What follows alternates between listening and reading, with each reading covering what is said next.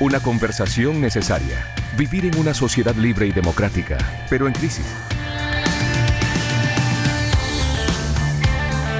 Estamos instaladísimos ya. Está nuestro eh, panel de esta jornada ya en sus puestos. Estamos con Enrique Aliste, académico de la Universidad de Chile, Premio Nacional de Geografía 2018 y experto en geografía social. Eh, hola Enrique, ¿cómo estás? Muy buenos días, muy bien, gracias. Gracias por venir. También No, estamos con Paulina Osorio, doctora en sociología y especialista en análisis del cambio social. Paulina, ¿cómo estás? Muy buenos días. Hola, buenos días Osvaldo, buenos días Macarena. Gracias- Buenos días. Gracias por venir eh, a, a este panel. Eh, la semana pasada conversamos harto y ahora también vamos a conversar bastante. Nos gusta conversar. Ah, el diálogo, ¿no? Que también ha sido una de las palabras que han salido eh, en el último tiempo. Eh, Enrique, eh, Paulina, eh, han sido, ya llevamos casi un mes, mañana se cumple un mes de- de- del de- estallido de las movilizaciones sociales. Eh, se han hecho eh, algunos anuncios políticos, lo mencionábamos ya, este acuerdo para realizar un plebiscito en abril eh, con un proceso constituyente posterior que se va a extender por un año y medio, casi dos, dos años más. Eh, pero las movilizaciones continúan. Eh, continúa también la represión policial, pese a que se había alcanzado este acuerdo por la paz, como le habían llamado la clase política. Quiero partir con un análisis de ustedes dos de lo que está pasando, porque fue bastante importante este, este acuerdo político. eh, sin embargo, no cesaron eh, las movilizaciones. ¿Qué está faltando? Eh, ¿Y cómo ven ustedes también este proceso de plebiscito que se anunció el- en la madrugada del, del viernes? Sí, em, mira, yo creo que si nos hubieses invitado la semana pasada la conversación sería distinta, sin Por supuesto. duda, ¿no? Em, yo creo que estamos en un punto de inflexión, no sé si llamarle acuerdo o desacuerdo, ¿verdad? Eh, porque justamente como bien tú dices, es la clase política la que pone esto sobre la mesa. Si bien uno tiene que reconocer que es un producto de la movilización social, ¿no? Y efectivamente eh, pareciera que ella es un hecho, que eh, va a haber un cambio constitucional. Lo que me preocupa a mí y lo que me tiene bastante em, como dividida. ¿no? Es, em, está bien, ese es el horizonte, ¿no? El cambio constitucional, pero me preocupa el cómo vamos a llegar a eso. ¿no? Cómo efectivamente estas cuatro semanas de movilización social, donde la ciudadanía y los chilenos y chilenas hemos demostrado que tenemos la capacidad para generar cambios, eh, pero a pesar de eso, los acuerdos ocurren eh, desde los partidos políticos. ¿no? En las cuatro paredes, cuatro finalmente, paredes. que es lo que todo el mundo Siendo también... que si uno mira eh, en las calles, en las movilizaciones, había banderas de los equipos de fútbol, pero no de los partidos políticos. Claro. Entonces, yo creo que hay que, que, que mostrarle a la clase política que tiene que saber escuchar. Yo creo que sí está escuchando, pero tiene que saber sentarse a la mesa eh, con la ciudadanía. Estaba escuchando un poco lento quizás esta, esta decisión, este acuerdo que realizaron. eh, fácilmente podría haberse realizado hace dos o tres semanas atrás, ¿o no, Enrique? Es posible, ¿eh? Eh, bueno, siempre los análisis ex post tienen esa Claro. ventaja de decir cómo la cosa pudo haber sido y no y no cuando estamos frente a la, a la contingencia. Y creo que eso es algo que hoy día evidentemente lo tenemos sobre la mesa, es lo que discutimos y rediscutimos. Yo en algún momento, creo y lo comentamos, ¿verdad? Cuando no estábamos al aire. Yo, yo de- definí esto de alguna forma o lo traté de graficar con una metáfora que es la del que el terremoto nos, pi- nos pilló estando en la ducha, ¿no? y, y- y estando en la ducha, de pronto uno, y empieza el terremoto y uno no define muy bien cómo, cómo, cómo, qué es lo que tiene que hacer, cómo puede actuar. Entonces yo creo que efectivamente aquí lo que tenemos son distintas situaciones donde, por un lado, creo que tenemos un, un acuerdo que genera ciertas condiciones de, de- de, digamos, de salidas que son muy razonables desde el punto de vista político, pero por el otro está efectivamente el desconocimiento a, a la participación de toda la diversidad de actores que están en, en, en juego y que son los que salieron a la calle, los que pusieron sus cuerpos, la gente, o sea, no- que no se nos olvide que hay hay, Hay heridos, hay muertos Hay también. muertos, hay heridos, hay mutilados, hay, hay, hay violadas, ¿verdad? Entonces, eh, pe- personas violadas, ¿verdad? No solo mujeres. Y eso creo yo que es algo que no se puede no, no- se puede desconocer, hay que tenerlo en cuenta como parte de, los, de las condiciones que van a llevar adelante también un, acuerdo que se puede y que se debe encontrar desde el punto de vista de lo que significa eh, la, definición de un nuevo contexto constitucional, que creo yo que eso ya es un paso gigante. O sea, para mí el hecho que ya desaparezca la constitución, la constitución de Pinochet, la constitución de Guzmán, es un paso tremendo desde el punto de vista simbólico y lo que representa para el país, evidentemente. Pero creo que la, la- la forma, los mecanismos, el modo, la manera como se va a definir, creo que es algo que todavía está en construcción y que debiéramos, eh, por lo mismo, estar muy atentos, muy cautos y, y no a que esto no baje, ¿no? Si tal- hemos- eh, creo que se ha hablado mucho el tema del la- la- el riesgo que tiene la palabra normalidad, ¿no? Mm. Y yo creo que eso es algo que tenemos que tenerlo muy presente en este momento. Así como Enrique y Paulina, ustedes también nos pueden enviar sus eh, preguntas, sus mensajes al WhatsApp Cooperativa más 569-78880770. Eh, pueden mandar consultas para nuestros invitados, eh, alguna reflexión que quieran hacer sobre lo que estamos viviendo como país. Nos pueden enviar su mensaje de voz al WhatsApp Cooperativa más 569-78880770. Sí. Se habla mucho, eh, bueno, lo, tomamos de esta normalidad, de que mm, eh, eh, estábamos como en un conflicto, pero ahora parece que se hubiese acabado el conflicto, pero se acabó, el conflicto, hay un cambio, hay una vuelta a la normalidad, se puede volver a una normalidad, deberíamos decirle normalidad. ¿Cuál es un poco, cómo podríamos describir a la sociedad chilena pre... eh, Estallido. Pre-estallido, para no decir, y porque tampoco ha, ha- ha- ha finalizado un poco. ¿Y cómo es ahora? Ustedes también hablaban de, mm, de esta de, de los jóvenes, de cómo son los jóvenes hoy en día se, se están manifestando y, mm, y quizás la mirada desde la política o desde una generación más vieja no es la que deberíamos tener para esta movilización y para la gente que está movilizándose. A, mí- a mí me pasa que creo que también para nosotros es un desafío muy grande, como digamos las generaciones mayores, entender que existen otras formas de organización. O sea, para nosotros es algo que nos toca vivir constantemente en la universidad, el tema de, de bueno, y, y con quién se conversa y con quién se negocia ante distintas situaciones de conflicto, ¿verdad? Que son muy habituales y particularmente en la Universidad de Chile, ¿no? Donde eso creo que nos enriquece como, como, como, como, como institución en general. Eh, Es pero parte creo que es parte de, Sí. claro. Pero para nosotros también el tema es empezar a comprender estas nuevas formas de organización social que son distintas a las que nosotros conocimos y por lo tanto genera también este tipo de tensiones. Yo creo que lo que hoy probablemente también está sucediendo con esta con el acuerdo por un lado y con las reacciones que, que ha provocado en, en el mundo de las organizaciones sociales tiene que ver con estas nuevas formas de organización.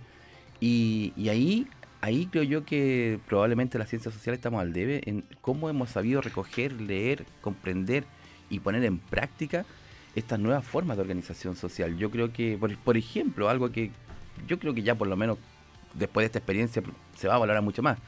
Pero algo cuando, cuando uno de pronto plantea la, la, la potencia, la relevancia, la importancia y el valor que tiene el conflicto, hay momentos que uno lo miran con cara, pero ¿cómo el conflicto? ¿Qué, ¿Qué puede tener de bueno el conflicto? Bueno, lo bueno que tiene es que puede, en este caso, ¿verdad?, llegar a incluso a cambiar una constitución Claro. y legitima, Visibiliza totalmente. visibiliza y problema. permite, permite que este tema evidentemente se instale. Y creo que eso es algo que tenemos que saber valorar. Y por otro lado, claramente, o sea, creo que aquí el modo como nosotros entendemos la forma de relación social de hoy, y la forma de organización social es algo que tenemos que saber debatir eh, y, y llevarlo en perspectiva para que sean parte también de los procesos políticos que nos van a dar consistencia en el futuro. Sí, totalmente de acuerdo con lo que dice Enrique. Profundizando un poco, em, si pensar que no solamente va a desaparecer la constitución y va a haber una nueva constitución, sino que también una nueva forma de gobernarnos, ¿no? Y nueva forma de relacionarnos. Y sin duda, em, las nuevas generaciones han mostrado que hay una nueva forma de hacerlo. Yo no creo que la- las generaciones mayores queden totalmente excluidas. Yo creo que lo que nos ha mostrado este movimiento social es que efectivamente puede haber un diálogo y una solidaridad intergeneracional. ¿no? El diálogo que está viendo entre las generaciones mayores y las generaciones jóvenes es importante desde Sí. ese punto de vista. ¿no? Lo que sí, eh, esto nos lleva a plantearnos hacia el futuro eh, cambios profundos. Y hay veces que eh, los cambios profundos generan vértigos, generan temor, generan... Y, y ahí sí comparto con Enrique de que efectivamente nosotros desde las ciencias sociales tenemos una gran responsabilidad de efectivamente eh, evidenciar cómo pudieran ser esas nuevas formas de relacionarnos, ¿no? Porque ya em, nos damos cuenta, uno dice, ya, este movimiento está descabezado, ¿cuál es la cabeza de este movimiento, no? Y quizás por eso también vienen los partidos políticos y nos dicen, nosotros somos cabeza, nosotros efectivamente Claro, nosotros podemos sabemos. encauzar esto, ¿no? Pero eh, formas más comunitarias, más territoriales. Yo creo que ahí el territorio Sí. eh, y, la, mm, el desarrollo de los barrios, etcétera, eh, genera formas importantes que no las habíamos visto. Eso se ha desarrollado bastante, eh, bastante fuerte en este, en este tiempo. Eh, sobre todo en los sectores más periféricos se han organizado muy bien como, como comunidad ante la represión policial, ante las manifestaciones en la calle, en el mismo sector donde están ustedes. ¿Creen ustedes que la gente recogió este guante de organizarse a nivel social, de que la organización comunitaria es mucho más importante que la organización a nivel general? Sí, sin duda, sin duda yo creo que la, figura del cabildo, que también se ha criticado bastante por algún lado. Otro ejemplo ahí también de organización. Em, porque em, em, emerge desde los propios ciudadanos, ¿no? Los propios ciudadanos, y por eso digo que los chilenos y las chilenas hemos sido capaces de demostrar que si nos podemos organizar, ¿no? Y si podemos llegar a ciertos acuerdos, podemos dialogar, y eso es muy importante. Sí, yo sumaría además que todo esto se da, es posible, o sea, todo esto se manifiesta y puede encontrar espacio efectivo, y creo que lo hemos visto en los territorios, se puede ver en, no importa el lugar del país donde vayamos, hoy día vamos a encontrar que están organizados a través de cabildo, asamblea u otras formas de organización, pero todo esto tiene que ver fundamentalmente con haberse encontrado con una vida cotidiana distinta. Y esa vida cotidiana distinta tiene que ver fundamentalmente con haber encontrado el tiempo para poder tener vida social. O sea, algo que, que es impresionante es que eh, esto que parece el daño provocado, ¿no? El daño provocado al Producto Interno Bruto, que probablemente va a ser así. Pero la compensación que tiene desde el punto de vista de la vida social es muy interesante saber mm. leerlo, desde el punto de vista, particularmente de los códigos que tiene que ver con el fenómeno sociedad. La gente hoy tiene, porque se va, tiene que ir temprano forzadamente del trabajo, ha encontrado espacio de participación efectiva como comunidad. Y creo que eso se está valorando, creo que eso está eh, instalando una nueva forma de, construcción del espíritu cívico también que teníamos perdido y absolutamente mm. copado, porque todo el tiempo, y lo podemos ver en los diversos, desde el año 2002 en adelante, si revisamos todos los informes de desarrollo humano hechos por el PNUD, con lo que nos vamos a encontrar con que el reclamo permanente es la falta de tiempo, la que no hay espacio para juntarse ni con ni con los amigos, ni, ni con la familia, que también... Y que es algo que veníamos hablando antes de este estallido, con el tema de, las 40 horas. No tener tiempo para nada más que para trabajar. se sabe que se puede trabajar en menos de 40 horas. Se puede trabajar menos y que además eso permite la vida social, lo que uno ve permanentemente en los encuentros territoriales, cabildo, como les llamemos, eh, es que la gente se junta, conversa, conversa entre personas que no se conocen, se empieza a desarrollar. Y algo que no, sé si lo ha observado, o no sé si es parte de mi idealización del movimiento, no lo sé, pero uno ve que la gente sonríe más, que hay más amabilidad, hay un trabajo que más colaborativo, que ha, aparecido la generosidad mucho más. Y esa cotidianidad creo yo que es muy valiosa y que no se puede perder de vista. Hay una sensación de que, que, que, que tiene que ver con esto de las confianzas.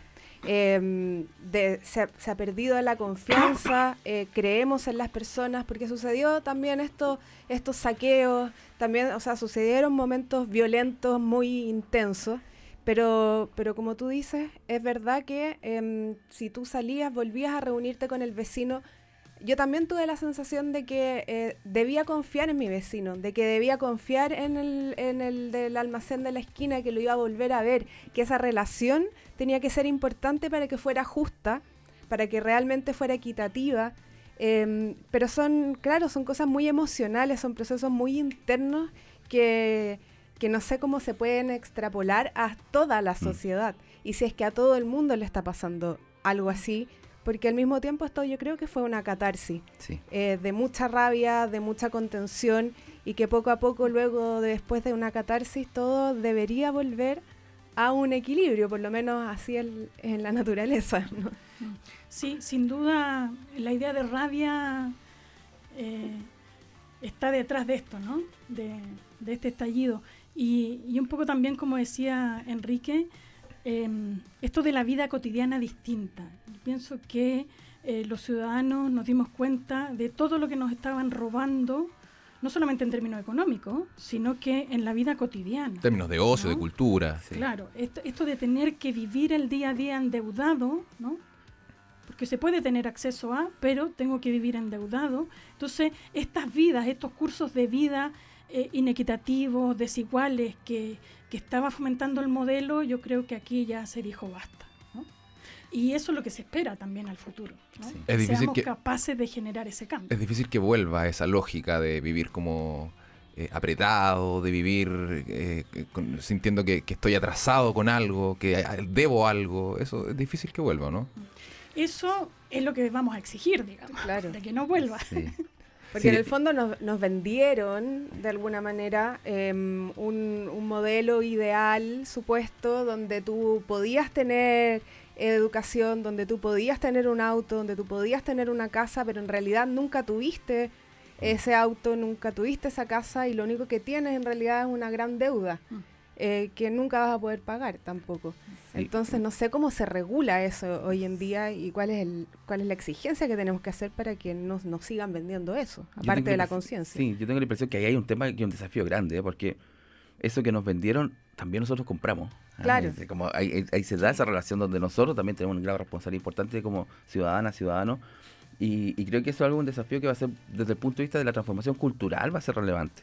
De la Eh, yo- educación. sí, yo me temo, yo me temo que no va a ser tan fácil abandonar. O sea, uno quiere creer, yo, yo quiero creer que efectivamente la transformación va a tener que ver con todo esto, pero no estoy tan seguro que eso Mm. sea efectivamente a lo mejor el reclamo que colectivamente estamos reivindicando. Estamos, eh, yo prefiero creer que sí, pero creo que hay que ser cautos también y ver que en realidad en una sociedad diversa como la que tenemos, van a estar todas las aspiraciones sobre la mesa. Va a estar la aspiración a mantener probablemente un estándar como el que teníamos Mm. por parte de una cantidad importante de la población, otra que no, ¿verdad? El tema es cómo conciliamos, cómo logramos efectivamente que esto no transgreda los derechos esenciales Mm. al cual también nosotros queremos o, o que nosotros esperamos que una constitución garantice. ¿ya? Y creo que ahí es donde nosotros tenemos que también tener claridad respecto de que esta diversidad también es parte de lo que nos caracteriza, nos caracterizará probablemente también como país, pero sin que eso transgreda elementos que son esencialmente importantes dentro de lo que significa vivir en sociedad, donde tenemos que eh, o sea, administrar desacuerdos. Probablemente una definición de sociedad, una de las tantas que Sí. existen, ¿verdad? Es cómo administramos los desacuerdos frente a nuestra aspiración de vida, forma de entender el mundo, creencias, valores, etcétera, etcétera. Y creo que eso es algo que tampoco podemos perder de vista, creo yo. Mm. También queremos escucharlos a ustedes. Nos han llegado algunos mensajes de voz al WhatsApp cooperativa. Lo repetimos, más 569-7888-0770. Y esto es lo que nos dicen, nos preguntan, nos comentan. Buenos días, Hola. una consulta. ¿Puede haber paz sin justicia? Gracias, que tengan buen día. Súper sencilla su pregunta. Y sencilla la respuesta, definitivamente no. O sea, creo que no puede haber paz sin justicia. Estamos todos de acuerdo en eso. Estamos de acuerdo. ¿no? Estamos todos de acuerdo en eso. Escuchamos otro WhatsApp. Saludos amigos de Cooperativa Hola. con Daniel desde Quillón, Chiloé. Eh, la, de- la ciencia también debería democratizarse, ¿no es verdad? No sé qué opinan ahí, pero eh, el trabajo de los científicos también debería llegar directamente, como ha llegado hasta ahora en algunas ocasiones, a los estudiantes de enseñanza básica y media.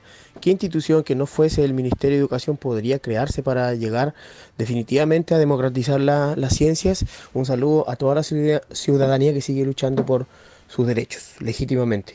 Muchas gracias. Eh, eh, quiero agregar a esta pregunta, aparte de ciencia, eh, la cultura, eh, el ocio, el deporte, ¿qué tan importantes son para construir una nueva sociedad? Con todo esto de la vida cotidiana que estaban hablando eh, hace un ratito, eh, con el cambio de vida que significa un poco desprenderse de este sistema eh, neoliberalista, ¿qué tan importantes son esos elementos para una buena sociedad, una sociedad eh, sana? Sí, yo creo que el oyente de Chiloé nos recuerda efectivamente que los científicos somos unos privilegiados y estamos en un lugar y en una posición dentro de la sociedad privilegiada. Eso mismo nos lleva a una gran responsabilidad ¿no? y un deber con, con la ciudadanía, a bajar también eso. ¿no? Eh, la relación con, con los estudiantes y efectivamente yo creo que hay que generar un diálogo. La ciencia, la ciencia tiene el sentido de la ciencia está en lo social, ¿no? Sobre todo si hablamos, evidente, desde las ciencias sociales. Pero eh, en general la universidad tiene un compromiso con lo social y no solamente pensar lo social, etcétera, sino que también llevarlo a los territorios. Eh, nosotros a través de la realización de asambleas hemos podido a través de ciertas metodologías y cosas que conocemos eh, trabajar en el espacio comunitario para que esto llegue efectivamente y la gente se sienta escuchada. Mm. Hay yo creo que la pregunta es muy buena, muy buena. Eh, primero porque creo que esto interpela no solamente a la forma de hacer ciencia, en, o sea, cuando hablamos de ciencia estamos hablando de distintos tipos de ciencia, Claro. ¿no? Estamos hablando la ciencia del delantal blanco, como a veces decimos nosotros, la ciencia que no tiene, de la ciencia del overall, etcétera, ya, la creación, ¿verdad? La y- etcétera. Yo, creo- yo creo que hay muchos modelos de ciencia que hoy día están circulando, pero probablemente nosotros también estuvimos capturados por un modelo de ciencia en particular, que era la ciencia del paper, la ciencia del artículo científico que se tiene que escribir De en sacar inglés. sacar también. Exacto, ¿no? de producir como lo, y que eso es lo Mm. que permite acceder a fondos, ¿verdad? Y por lo tanto nosotros estamos metidos en algo que hemos venido discutiendo hace un tiempo, que es el neoliberalismo académico también, ¿no? Que mientras más produce, puede acceder a los fondos de investigación que permiten avanzar y que crean conocimiento sin duda, pero que el, el diseño del acceso a fondos, el diseño de la forma como, como se piensa el modelo, efectivamente termina encapsulando esto y, y terminamos hablando entre nosotros. Yo, hay- no sé si tengo el tiempo de explicar. El, el paper que de- describía que existía una altísima probabilidad de un megasismo frente a la costa de Concepción, es algo que se publicó en septiembre del año 2009 eh, por un equipo geofísico Imagínate. muy interesante. ¿Y, y quién leyó eso? Lo leyeron los especialistas. Entonces, Claro. y, el, y el terremoto nos, pidi- nos pilló, ¿verdad? Digamos, lo voy a decir, lo voy a decir en términos científicos, nos pilló a poto pelado. Eh, pero tiene que ver con eso, o sea, se produce una ciencia que es una ciencia que es muy de clan, muy de, muy de grupo, y eso creo que efe- efectivamente hoy, este contexto, esta, esta contingencia, esta transformación tiene que hacernos repensar la forma como se relaciona.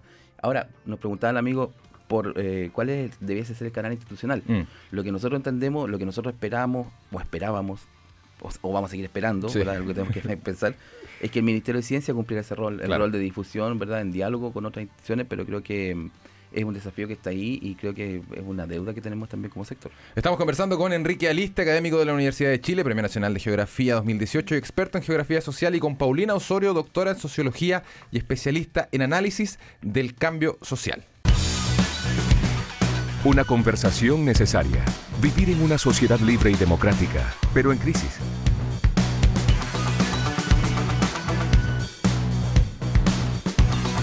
Estamos de vuelta en Congreso Futuro con eh, Paulina Osorio, Enrique Aliste, este eh, panel que hemos montado aquí en Congreso Futuro Maca eh, para hablar sobre lo que está pasando y lo que podría llegar a pasar. Muchas como realidades, universos como hablan en, Está en todo Marvel. pasando. Claro, pasando. Eh, pueden pasar muchas cosas. Nos llega un, eh, una pregunta eh, bien interesante eh, a través del WhatsApp. No, lo- no lo hizo mediante el mensaje de voz, pero lo hizo de manera escrita. Humberto de Santiago em, dice: Tengo una pregunta que me nace del hecho de dar por descontado que esta constitución, herencia de la dictadura, ya se cambió.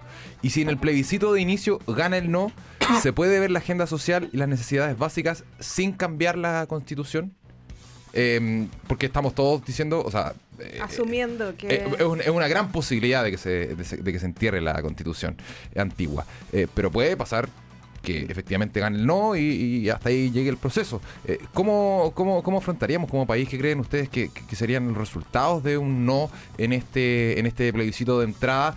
Y si eh, la agenda social que demanda la gente mayoritariamente en la calle puede ser vista de manera paralela a este proceso. Yo creo que sin constitución nueva no se puede. o sea, y creo que tenemos una colección, tenemos un catálogo de iniciativas eh, legislativas que trataron de revertir algunos de los procesos de injusticia y que fueron eh, catalogados por el propio Tribunal Constitucional como Inadmisible. inco- inconstitucionales, ¿verdad? O inadmisibles.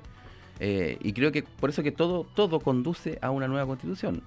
Eh, claro, la posibilidad de que gane no existe, yo creo que es mínima, creo que es mínima, o prefiero creer que es mínima, no lo sé. Pero yo creo que ningú- la- la- una, una verdadera agenda social, agenda social, el nombre yo encuentro que es medio malo también. ¿no? Sí. Sí, todos Pero- los nombres no, no estaban muy creativos. Sí, estamos malos para. sí, sí, como que el espíritu ¿verdad? De, de- de- de nomenclatura ha estado en, déficit. Pero eh, yo creo que ninguna de las iniciativas que buscan establecer situaciones de, de- de equidad ¿ya? Más, más, más elaboradas tienen el gran obstáculo hoy, que es la constitución del 80. Entonces creo que el cambio de la constitución tiene que ser capaz de revertir eso. ¿ah? Eh, por lo tanto, yo dudo que una agenda eh, avance en paralelo con esta constitución actual. Yo creo, yo creo que no hay posibilidad. Eh, hablemos también de mm, em, la descentralización del país. Es bien importante esto. hay muchas regiones que han estado abandonadas por años, siendo que tienen muchos recursos para poder eh, ser algo más de lo que son actualmente. Eh, ¿Cómo creen ustedes que va a decantar este proceso de descentralización eh, en este nuevo proceso de constitución y eh, también analizar el tema de las zonas de sacrificio que generalmente se dan en, en regiones? ¿no? No, hay tantas en Santiago o tan marcadas como, como, como lo que pasa en el norte, en Quintero, eh, etcétera. Eh, ¿Cómo creen ustedes que se, que se tiene que plantear este tema de la descentralización y del cuidado a las comunidades fuera de Santiago? Eh, Y eh, del medio ambiente, que, que Claro. venía como una agenda em, importante y un poco quedó, o sea, quedó de lado en términos comunicacionales, pero no debe quedar de lado Mm. en términos reales. Sí, sin duda yo creo que mm, hay que primero reconocer que este es un movimiento nacional, ¿no? Y quizás debiéramos empezar a identificar todas las plazas de la dignidad que hay a lo largo de eh, Chile. a lo largo de Chile, Exacto. ¿no? De que no solamente ocurre acá en Santiago, ¿no? Entonces, em, de que el, el país en general se está moviendo y, y visibilizar efectivamente los territorios y las necesidades de los territorios, porque ahí, em, ahí emerge el- la diversidad, ¿no? Y yo creo que acá lo que tenemos que demostrar y hacer evidente que somos un país muy diverso y las necesidades son diversas, ¿no? Eh, y ahí los territorios tienen mucho que decir. Si pensamos en nuevas formas de participación democrática, yo creo que el territorio es eh, un buen modelo, ¿no? Una- un- porque el- los ciudadanos se sienten eh, muy identificados con su entorno directo, Mm. ¿no? Especialmente en Chile, que es, que es un territorio tan eh, eh, eh, particular, porque claramente como la forma de organización eh, en, no sé, el norte, no es la misma, porque no funciona la sociedad de la misma manera que en el extremo sur, solo como por poner los extremos. Ya el clima te cambia todo. Hay, hay varias situaciones que son importantes tener en cuenta cuando hablamos de esto. La primera es que cuando nosotros analizamos, si nos vamos al lado de los datos duros, nos encontramos con realidades que son, son francamente incomprensibles. O, o en realidad son comprensibles, pero son in- inaceptables. ¿no? Mm. Una de ellas es que eh, cuando vamos, por ejemplo, a la realidad de la zona de sacrificio, vemos que el aporte que generan al Producto Interno Bruto es algo que no queda efectivamente en los territorios. Exacto.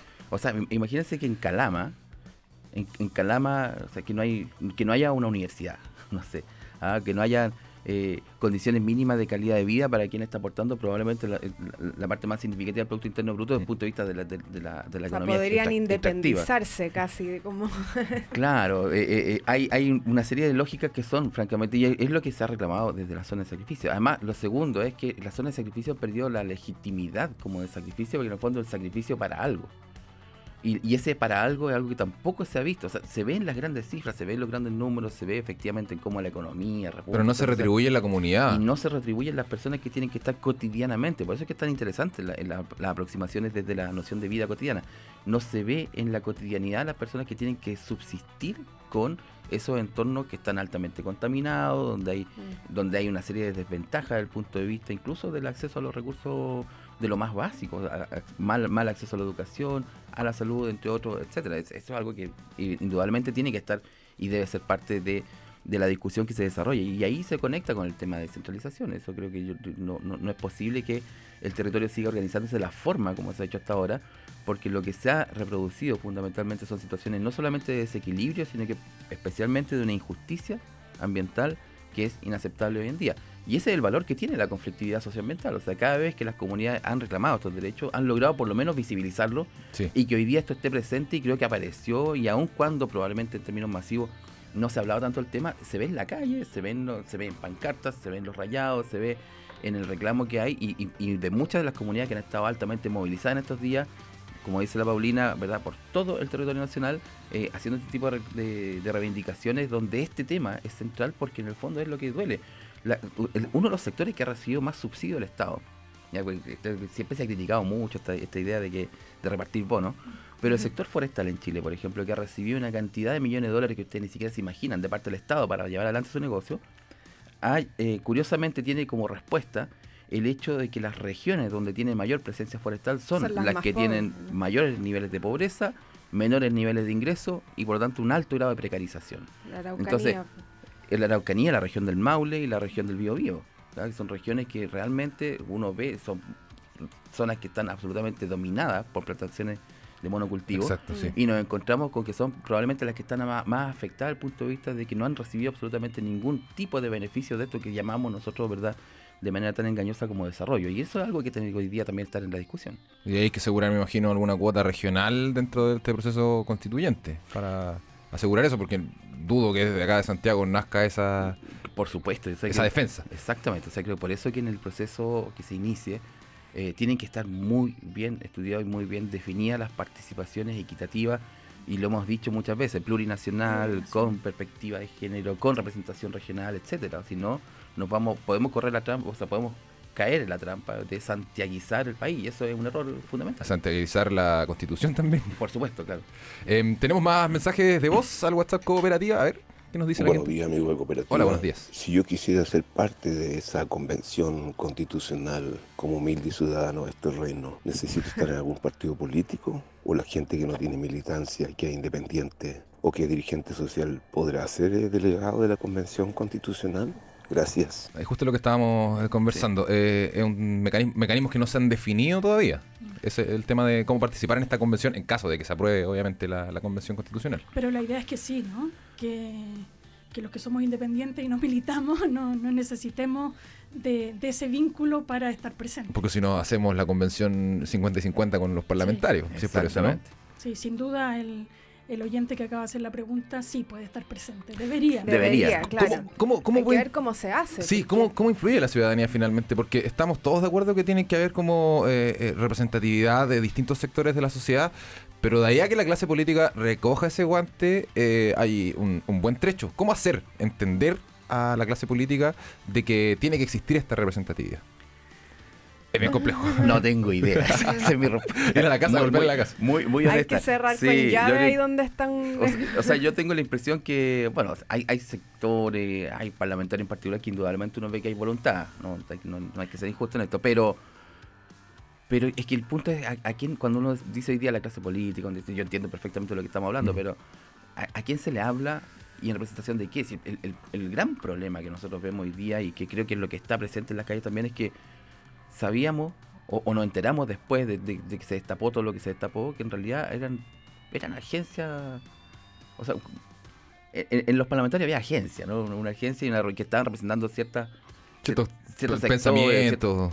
pensamiento y también financistas, ¿no? Claro. igual que Sí. estamos con cosas. y Eso es algo que ya no, no- creo que no está diciendo nada que sea imprudente ni, ni que no se haya No, de- o se sea, ha hasta, demostrado. hasta- hasta por la ley, ¿verdad? Y hay sanciones por, Sí. por medio. Entonces, claro, ¿cómo y a quién se le habla? Yo creo que esa es parte de la legitimidad que día existe de, parte de sectores políticos, pero yo creo que el llamado es por lo mismo a que la, yo, yo veo en, en la organización a nivel territorial, en las asambleas de barrio y en todas las la, la formas de, de- de- de articulación de la sociedad en las distintas instancias y evidentemente también a través del movimiento que se expresa masivamente en la calle, una un llamado a alerta, una atención permanente de decir, ¿sabes que estamos vigilantes, estamos Sí. atentos, esto no, no, no, no o sea, el- el pro- la paz no es de un día para otro.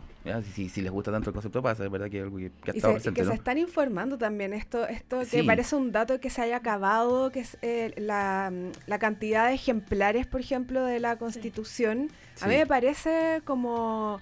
eh, o sea, para leer eso que está sucediendo, porque no, no es normal que de repente un día para otro se acaba de las librerías y, y- y no sé, y, y- y bajan de internet la constitución política. O sea, la gente no solamente está alegando, por así decirlo, como algunos llaman, sino que están queriendo informarse para poder ser parte de esta nueva, de este nuevo Chile. Sí, yo creo que hace cuatro semanas ya se los venimos diciendo las instituciones, ¿no? Sí. Ya, y a grito, ¿no?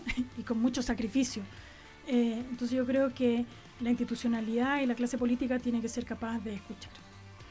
Sí, y yo creo que también acá, y, y- y para recoger el guante, la, la clase política va a ser un actor importante en esto, pero yo también creo que hay otras instituciones que son importantes que estén Mm. presentes, ¿no? Y las instituciones de, de- de educación superior, ¿verdad? Eh, En ese Sí. sentido, las universidades son son súper importantes para, por ejemplo, eh, mantener el tema de las reuniones eh, eh, territoriales o cabildos para mantener viva la discusión eh, sobre esto que estamos hablando, el tema de la representación en esta hipotética asamblea constituyente, o cuáles van a ser los pasos a seguir, en qué va a influir el cambio de una constitución. Eh, eh, ustedes tienen, eh, como, como académicos de universidad, proyectado cómo van a ser al menos los siguientes meses respecto de este tema. Sí, mira, nosotros, al menos desde las ciencias sociales, hemos asumido la siguiente responsabilidad, sobre todo porque hemos escuchado a nuestros estudiantes cuando nos dicen queremos hacer cosas en nuestros barrios, eh, nuestros vecinos quieren organizarse, quieren organizar cabildo, pero no saben cómo hacerlo, Mm. ¿no? Y, y no saben cómo finalmente esto va a decantar, cómo se sistematiza esa información, cómo llega a donde tenga que llegar. Y yo creo que ahí, desde la academia, nosotros podemos hacer un aporte muy concreto, ¿no? Y no solamente realizar las asambleas, las discusiones en la Casa Central y en nuestras facultades, sino que llevarlas a los territorios también. Sí, ese es un paso. Pero lo otro también, y es como la cautela que tenemos que tener, o sea, no porque seamos academia vamos a tener más voz o vamos a tener más razón que lo que vive cotidianamente. lo- y yo creo que eso también es como un llamado a la humildad de pronto para nosotros como académicos que corremos siempre el riesgo de desconectarnos, ¿no? O de creer que tenemos la razón, es también a tener la, la- la- la suficiente madurez cívica para entender que esto lo hacemos en condiciones de, de ciudadano, que manejamos ciertas áreas temáticas en las cuales evidentemente podemos dar algún tipo de, de sugerencia, pero aquí hay un sentir de la ciudadanía que tenemos que saber entender, respetar y saber leer adecuadamente. Entonces, que no, que no sea tampoco con la soberbia habitual con la que de pronto nos paramos desde el mundo académico, que eso también es algo que, que, que yo creo que se ha resentido de parte del- del- de, de la ciudadanía, en el fondo como que Por supuesto. eso como que la academia es un mundo paralelo a, a- a lo que ha sucedido en, en- las calles, a lo que ha sucedido en la sociedad. Esta, esta frase tan común, ¿verdad? Que el- el- el fue titular de la tercera el, el día domingo 10, 20, ¿no? Eh, lo que nadie vio venir, Claro. Eh, igual se vio venir. Sí. era Como si era cosa revisar toneladas, documentos, libros, papers, etcétera, para ver que sí se veía venir. Pero bueno, digamos, de alguna forma, si, si desde la academia no se hizo visible lo suficientemente bien, también creo que ahí tenemos un pasivo que tenemos que saber recomponer. Por lo mismo yo creo que eh, la universidad debe dejar sus puertas abiertas. Mm, sí. No hay que cerrar las universidades. Absolutamente. Tiene que ser un espacio donde efectivamente se generen estos diálogos. Hemos hablado aquí de, de- de- de- de, mm, de barreras que deben caer, de, de- puentes que se deben unir, de, la- de lo vinculante que tiene que ser todo, que, porque también vivíamos en una sociedad que, que estaba así encapsulada, estaba encapsulada la academia, estaban encapsulados el- algunos territorios, todo, todo como junto pero muy dividido a la vez. Porque el Eh, sistema quizá obligaba a eso. Quizá, quizás sí, y ahora lo que también podemos sacar de bueno es que se van cayendo estos, estos muros, eh, nos vamos mirando un poco más eh, al otro. Em, yo he escuchado bastante, voy a re- valga la redundancia, esto de hay que escucharse, Mm. hay que dialogar, y en ese sentido em, parece que podemos sacar algo bueno de ahí, que también va a ser una transformación completa de la forma en que nos hemos eh, comunicado hasta, el- hasta ahora.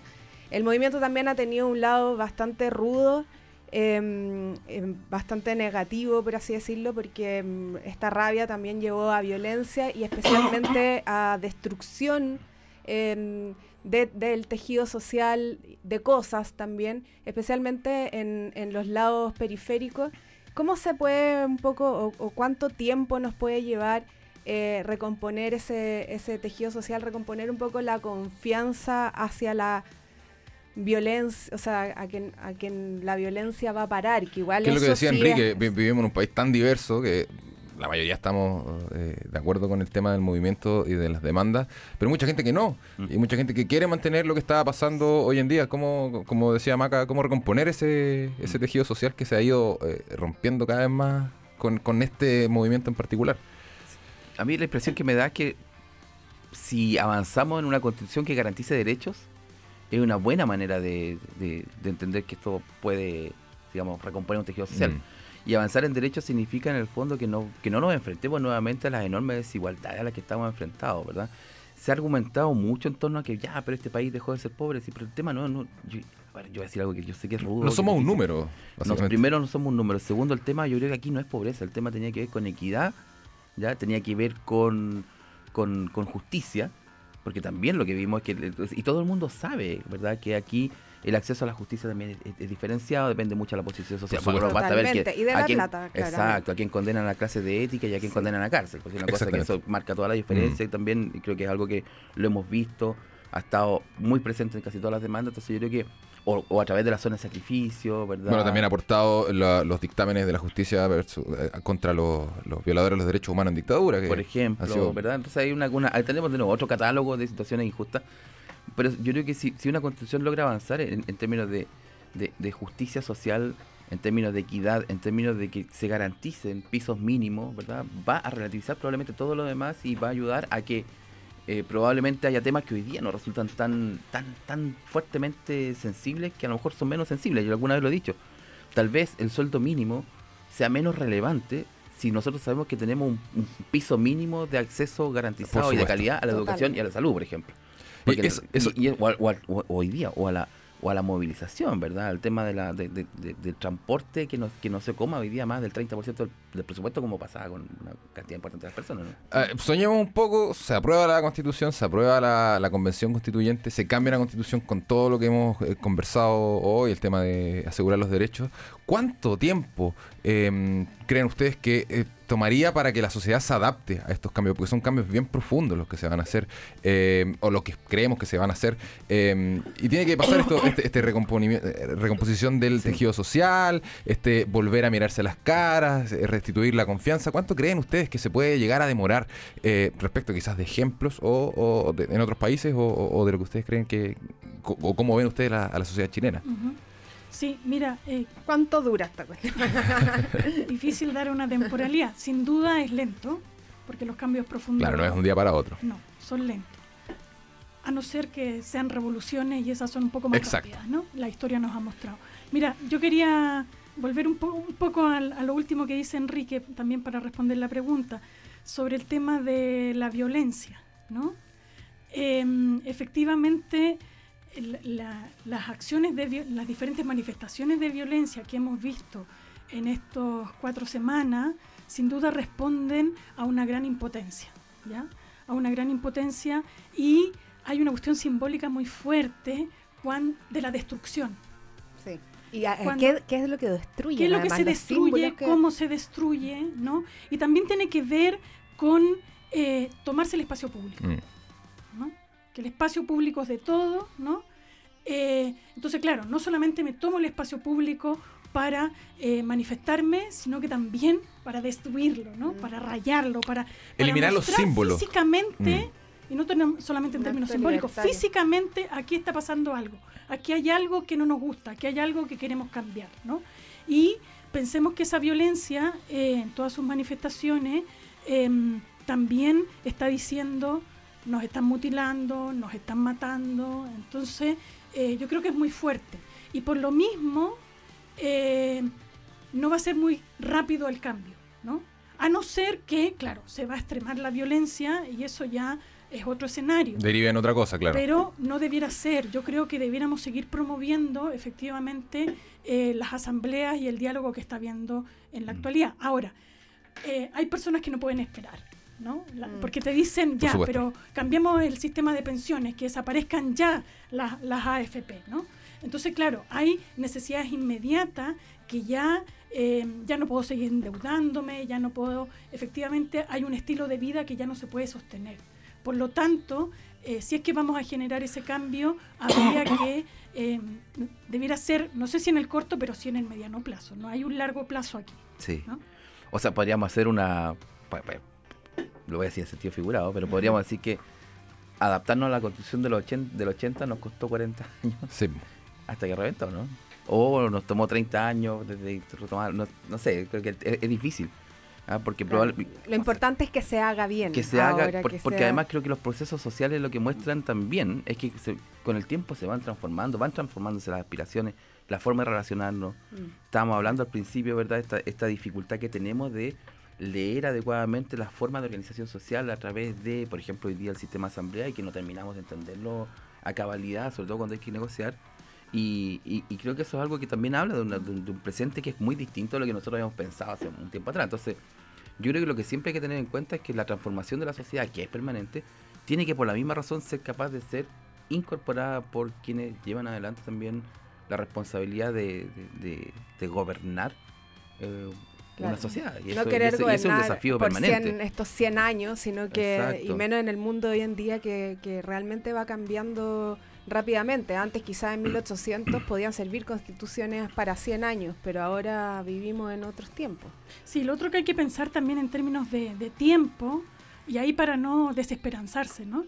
Em, que la participación democrática y los cambios sociales, cuando son lentos, participativos, eh, se demoran más, pero son más sustentables en el tiempo Sí. y hacen más sentido a la ciudad. Exactamente. Yo No creo que ese es un tema vital. No hay que hacerlo a la rápida este, este proceso constituyente, no hay que hacer a la rápida tampoco las demandas, eh, concretar lo que, lo que se está viendo en, en las calles hasta el día de hoy.